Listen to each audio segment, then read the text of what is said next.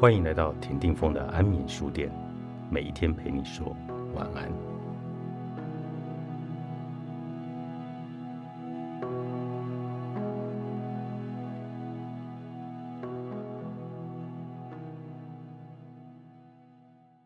不是每个人都能一下子就找到自己想做的事，找不到可以边工作边找，先让自己立足社会，对未来保持期待。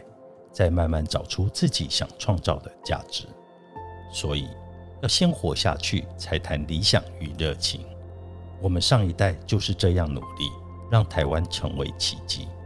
即使是不喜欢的事，只要持续的因为解决问题而得到自信，就会越做越有热情。从另一个角度看，学校可视为你进入社会的一个缓冲期。这段时期，你能自修。到企业实习、考证照等等，为自己将来进入社会做准备。同理，工作也可视为你圆梦之前的缓冲期。与其一知半解、匆匆上阵，还不如在工作中筹备资金和专业技术，确保将来能够以较佳的状况实现梦想。工作是实现梦想的重要过程。在你尚未着手圆梦之前，这是必要的妥协。如果要改变现况，我们需要找到信念，支持我们在不笃定的未来走下去。我们要随时问自己：如果在学校，我为何学习？如果在社会，我为何工作？如果答案是为了温饱，那么我能为社会做什么？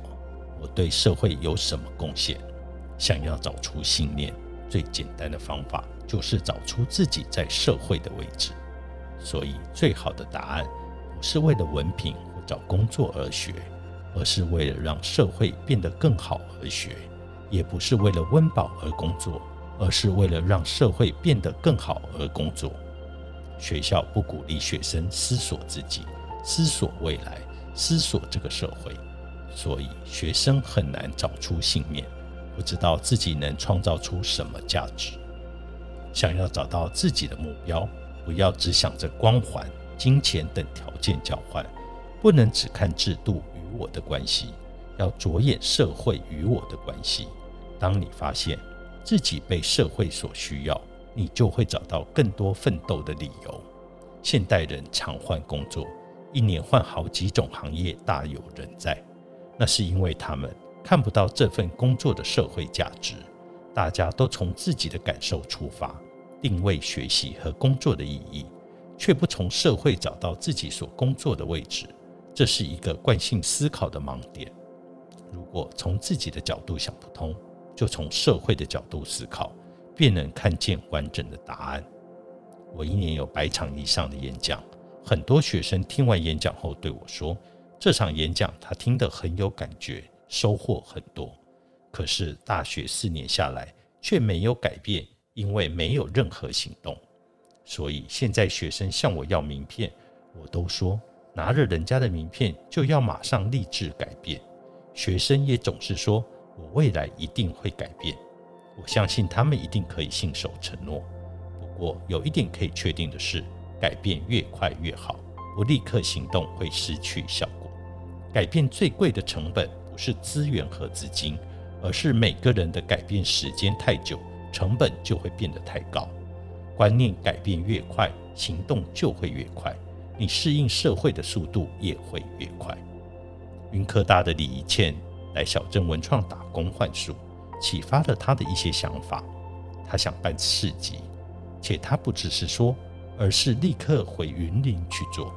他在三间废弃的早期闲置建筑空间和防空洞，办起了三小洞市集，努力推广在地小农的产品，做得有声有色，连知名主持人李涛都亲自节目专访。于建如返乡做蓝牙竹制喇叭，音质像绸缎般的柔美，竹制品特别轻巧，现在也做起了外销的生意。自台南返乡创业的林家宏说。要做就做最好的，立志成为竹棒针的典范。他不断研究精致工法，与外地工厂技术结合，增加产品附加价值。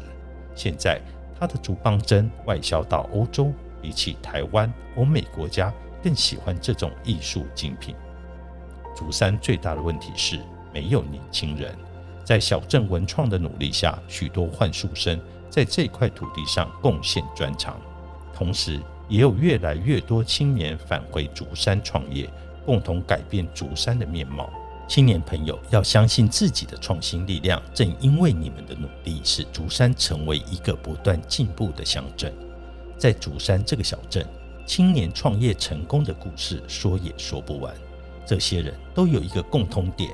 立刻行动，做出改变，然后就能够把一个小想法变成大大的梦想。有种生活风格叫小镇，作者何培军，天下文化出版。